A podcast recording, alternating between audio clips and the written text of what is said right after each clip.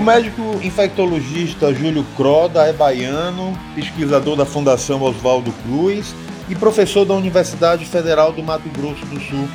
Para se falar com ele sobre o momento de pandemia que nós vivemos hoje, sobre as vacinas que estão sendo ah, testadas em todo o mundo, eu converso com ele agora no podcast do Muita Informação para entender, doutor Júlio, o que nós podemos ter de concreto sobre as vacinas que estão sendo testadas hoje contra a Covid? Não, a gente já tem duas vacinas que foram submetidas para aprovação nas agências regulatórias mundiais. Uma já foi aprovada pelo FDA e o FDA provavelmente vai aprovar também entre hoje e amanhã a vacina da Pfizer. Ou seja, a vacina da Pfizer poderá ser aplicada já é, a partir da vem né, nos cidadãos americanos. Então a gente já tem reunido nos Estados Unidos iniciando a vacinação de grupos de risco nós temos já um pedido da Moderna, que é outra vacina americana, que vai ser avaliada na semana que vem, dia 17 de dezembro. Muito provavelmente também o FDA, que é a agência regulatória americana, vai finalizar que ela vai poder ser utilizada também.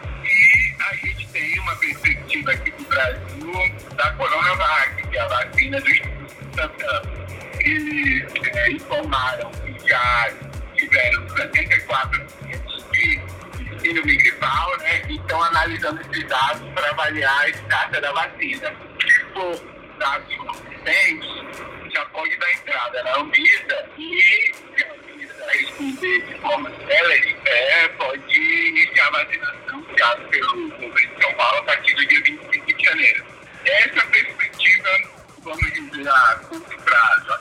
tem um anúncio do governo federal de estar é, iniciando uma campanha é, com a vacina da AstraZeneca,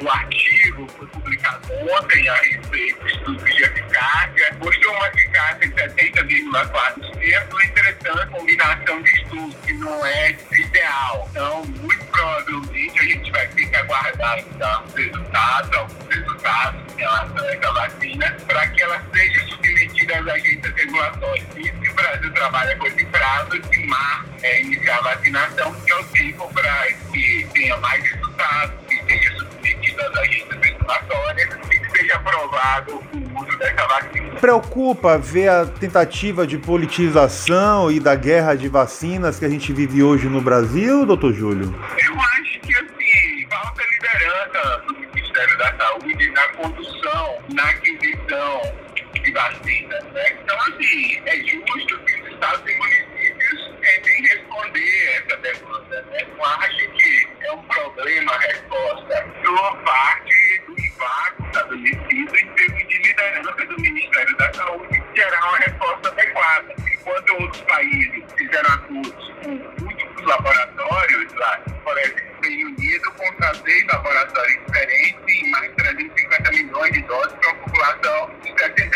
milhões de pessoas. O Brasil fez uma única aposta, né, uma única contratação, é, e isso né, é, culminou com a situação atual, onde eventualmente houve um atraso, né, a gente vai começar essa vacinação depois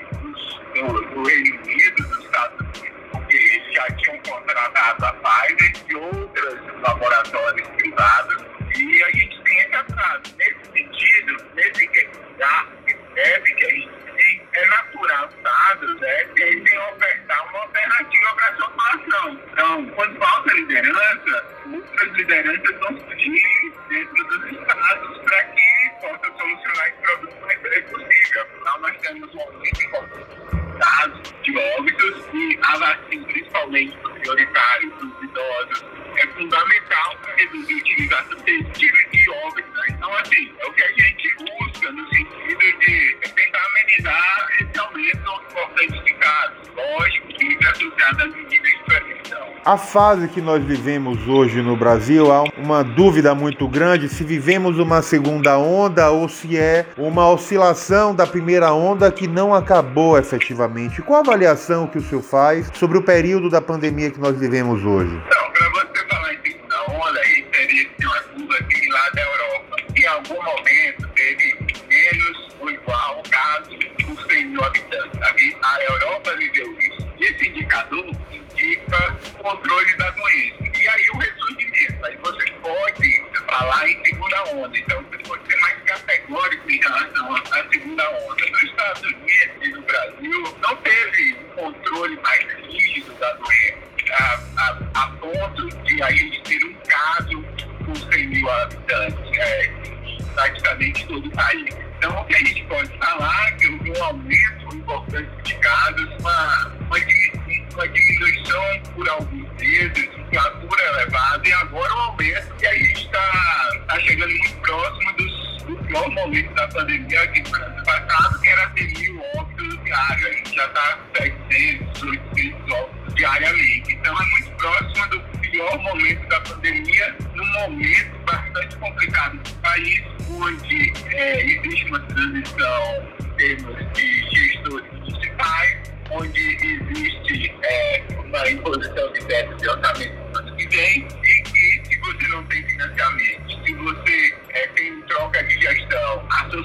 isso, as festas de final de ano, é um, é um cenário bastante complicado que a gente pode viver nos próximos dias e meses, que é muito preciso Enquanto não há uma vacina efetiva, enquanto a população não tem uma imunização em massa, a única coisa que nos resta é continuar mantendo os cuidados, a utilização de máscaras e a higienização das mãos, doutor Júlio? É, além disso, né, o de máscara, distanciamento e higienização das mãos,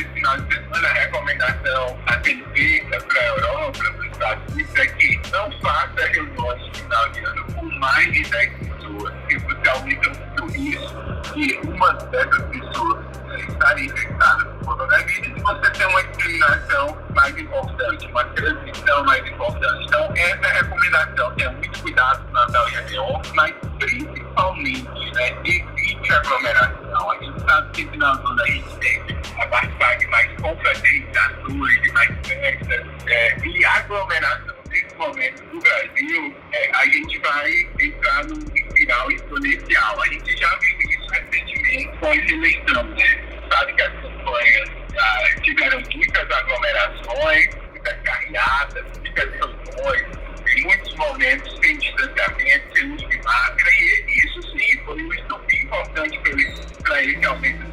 A gente não pode ter outro evento que também contribua com esse aumento exponencial de casos, que seria Natal e Réveillon. Entendi.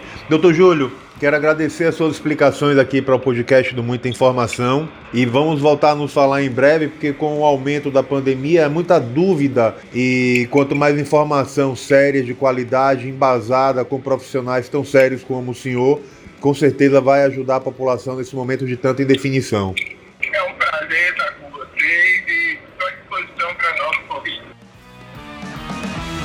Siga a gente nas nossas redes sociais e até o próximo podcast.